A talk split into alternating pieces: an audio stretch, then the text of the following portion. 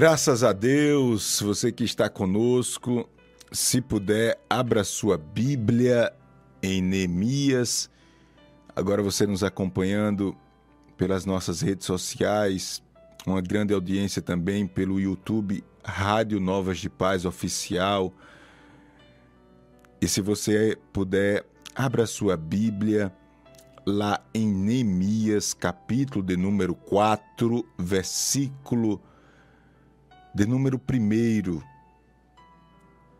Olha o que diz o texto sagrado. Neemias, capítulo de número 4, verso 1. E sucedeu que, ouvindo Sambalate que edificamos o muro, ardeu em ira e se indignou muito e escarneceu dos judeus e falou na presença de seus irmãos e do exército de Samaria e disse: Que fazem esses fracos judeus? Permite-se-lhe a isso sacrificarão, acabá-lo-ão num só dia, vivificarão dos montes do pó as pedras que foram queimadas? Osco nos acompanhando agora pelo rádio, você que está conosco pelas redes sociais, eu quero lhe mostrar um momento muito delicado da vida desse grande homem de Deus chamado Neemias. Esses dias eu tenho ministrado sobre Neemias e nós aprendemos grandes lições, como a lição da generosidade, um homem que se dispôs a sair do seu conforto para ajudar outros. Nós aprendemos também a lição de um homem honesto e corajoso, Neemias, um homem que deixa um grande exemplo de que o trabalho muda e transforma as coisas. Neemias era um homem trabalhador. Pense num caba macho trabalhador, Neemias. Não só essas virtudes nós vemos em Neemias, mas talvez a maior de todas seja a fidelidade daquele homem. Eu já disse isso em outro momento e repito. Deus, ele despertou o desejo de ler a palavra de Deus através da história de Neemias. Então, olha só, você que precisa de uma estratégia, você que precisa enfrentar uma batalha, vale a pena você meditar na história de Neemias. Pois bem, Neemias, pastor Júnior, foi aquele homem que que foi aquele homem, pastor Júnior. Neemias foi aquele homem, pastor, que é, saiu do palácio do rei e decidiu ajudar os seus irmãos e enfrentou aí muitos obstáculos para construir o um muro? É sim. Na verdade, esse é o episódio mais conhecido da história de Neemias. Neemias sai de uma posição confortável, Neemias era copeiro do rei, volta para Judá e lá ele reedifica os muros. Lembrando que essa reconstrução no mundo espiritual representa um avivamento de Deus representa segurança social e espiritual para um povo.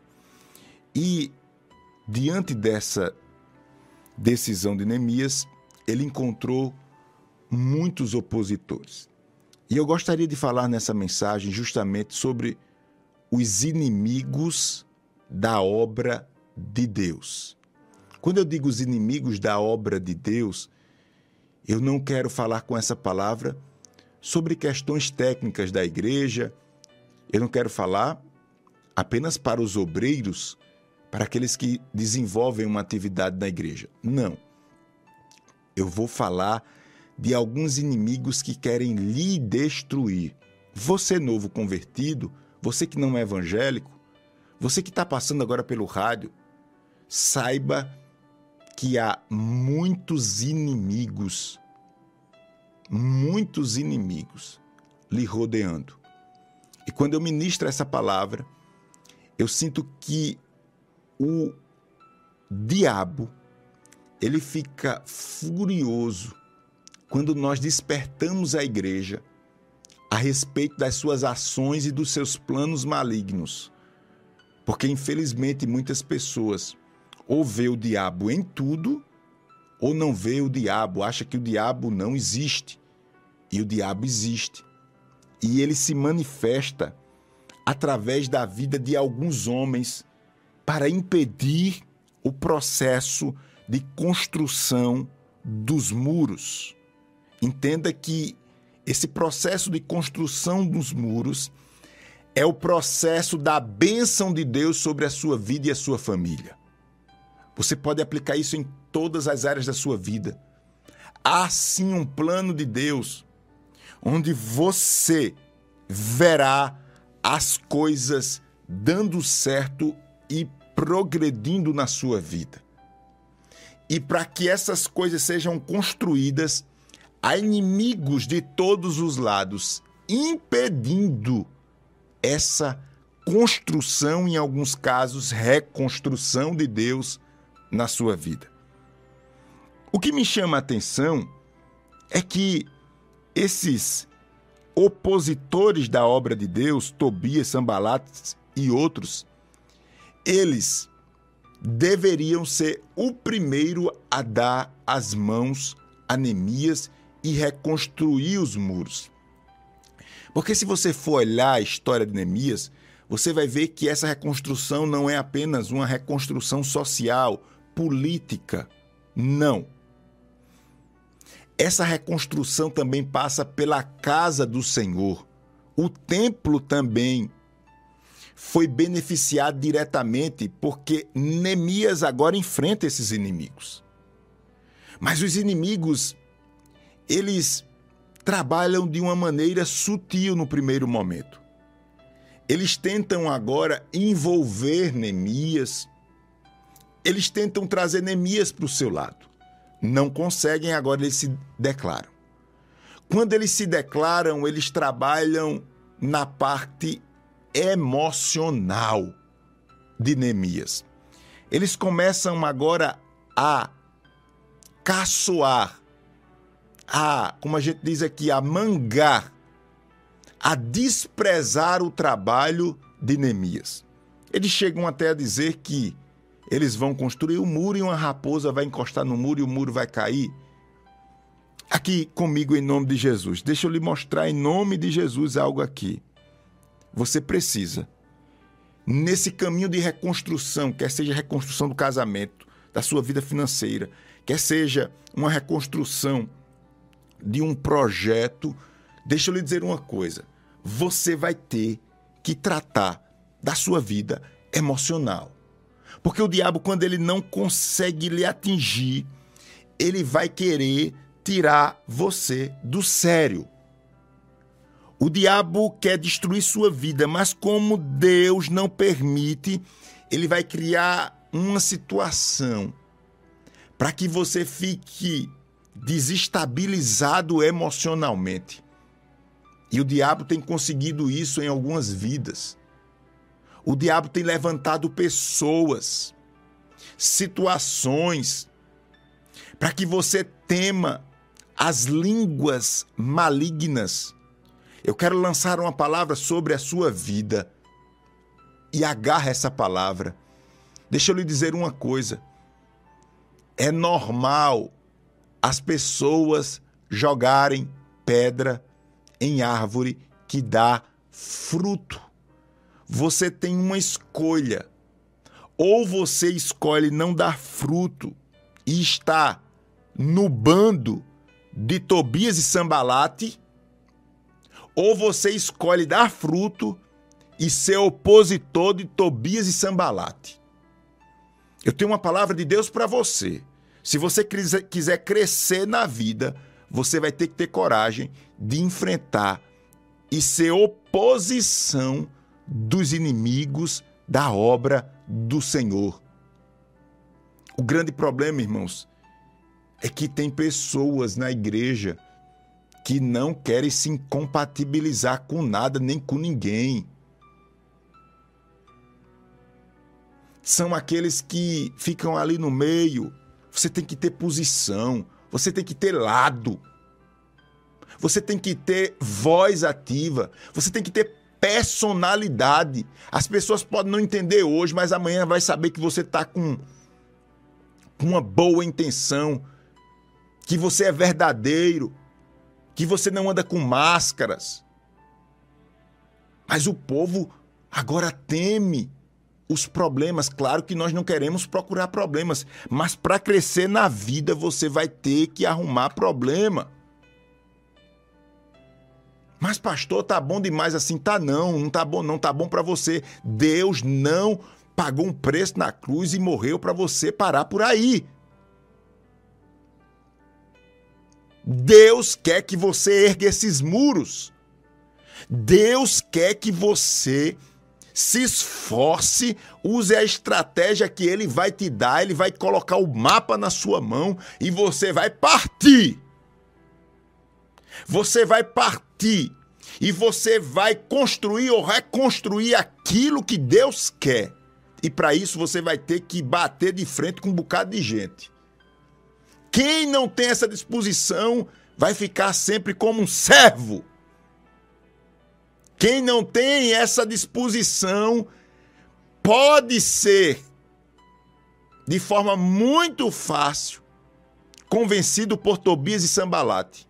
Agora, quem tem a convicção sabe que hoje chora, hoje paga um preço, mas amanhã será recompensado pelo Deus, dono da obra.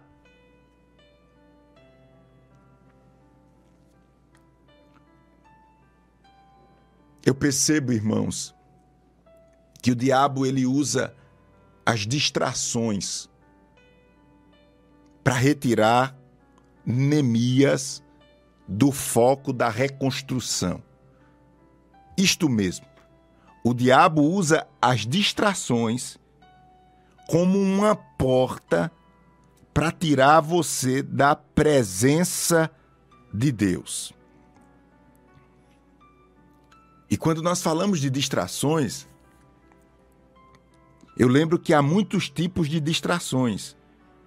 Por exemplo, os problemas pessoais e familiares podem ser uma, uma distração ou pode ser algumas distrações que o diabo lançou sobre a sua vida. Quantas pessoas agora estão vivendo uma guerra dentro de casa. E você tem perdido tanta energia nessa guerra que falta força para orar. Você tem perdido tanta energia com essa guerra dentro de casa que falta força para você meditar na palavra, para você ir à igreja. Você está vivendo uma guerra tão grande e essa guerra você sabe que é espiritual porque ele está tirando o foco de Deus na sua vida funciona como uma daquelas distrações que Neemias e Sambalate estavam lançando sobre Neemias.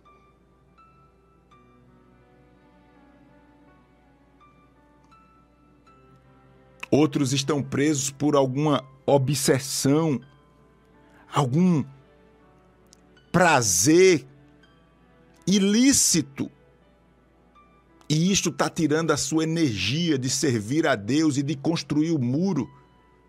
Quando eu falo disso, eu lembro de Davi. Davi vinha numa jornada belíssima, ganhando tudo, ganhando todas as guerras. Meu Deus, construiu um império. Mas agora tá lá Davi perdendo seu tempo, sua energia e sua comunhão com Deus criando um plano para matar um homem inocente e ficar com a mulher dele. Isso surgiu como uma, uma espécie de obsessão na vida de Davi, um desejo que ele não controlou.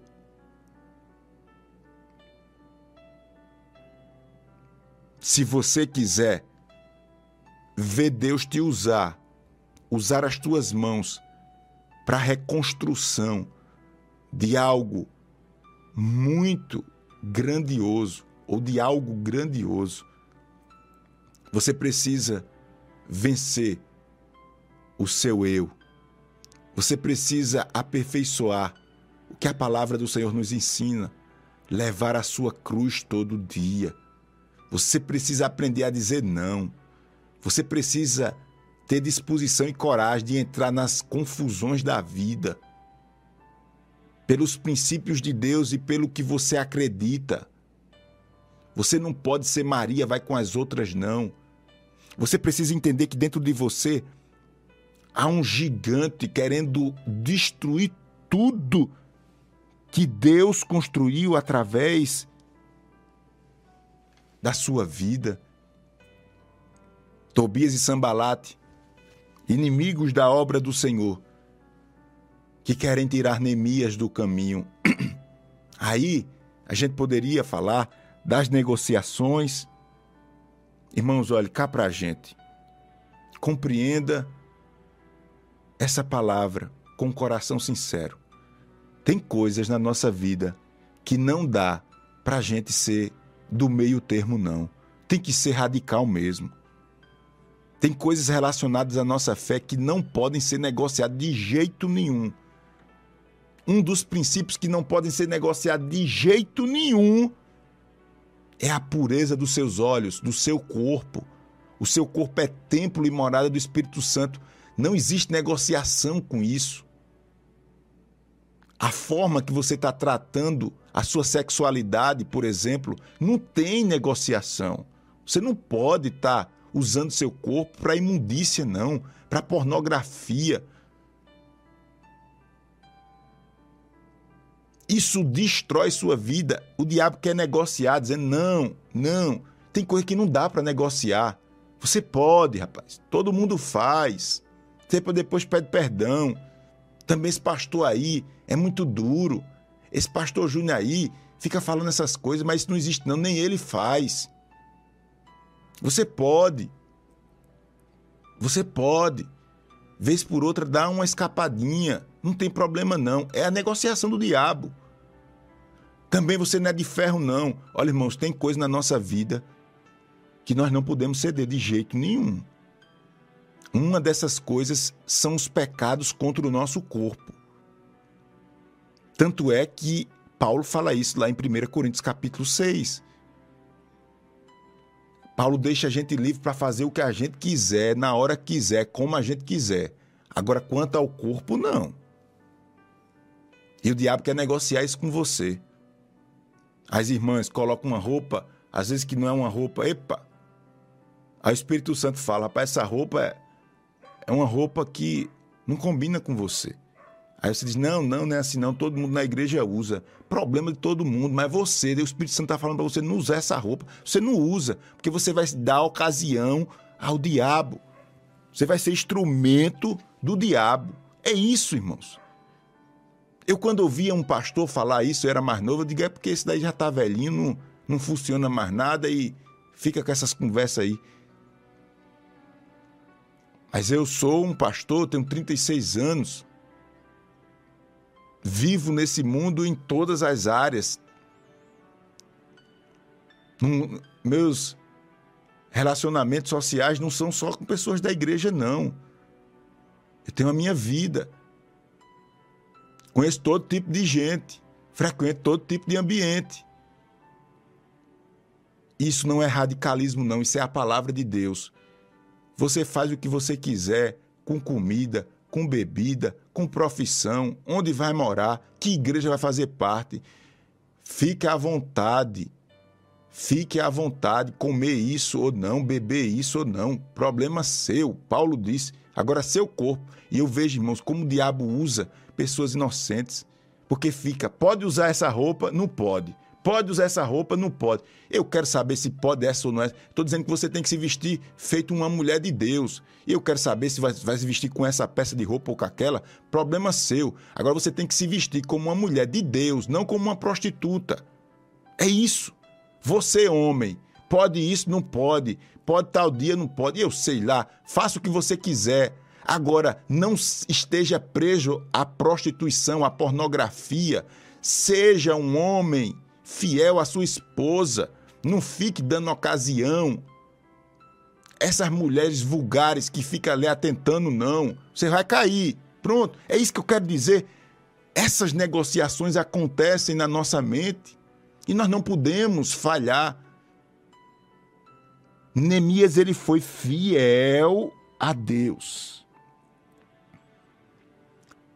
Por fim aqui, sabe outra distração que na história de Neemias eu percebo o cansaço.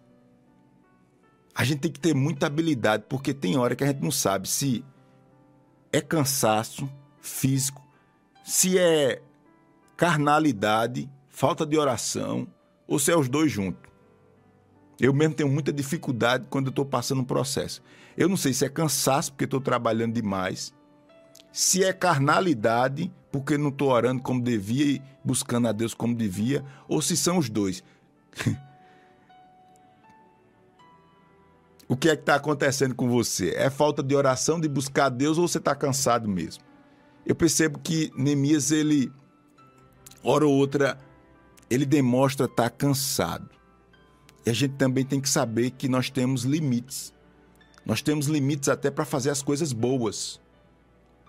Ou melhor, nós temos limites, para ser mais compreensível, até para fazer as coisas ruins. Já que a nossa natureza é ruim, é má, nós temos até dificuldade de fazer as coisas ruins, quanto mais as boas. Portanto, meus queridos e amados irmãos, que Tobias e Sambalate encontrem um paredão, e esse paredão é a sua fé, sua personalidade, seu jeito. Ah, mas é isso. Tem uns abestalhados que dizem assim, mas o povo está falando. Cuidado com gente que usa isso, viu? Porque é ele que está pensando e mais um, mais um parecer. Aí ele diz assim, ó, o povo está pensando para você recuar. E se for o povo, qual é o problema do povo? Você tem personalidade. Você tem seu jeito, sua maneira e você tem consciência que você está agindo da maneira correta diante de Deus e Deus conhece. Se for para enfrentar, enfrenta um exército.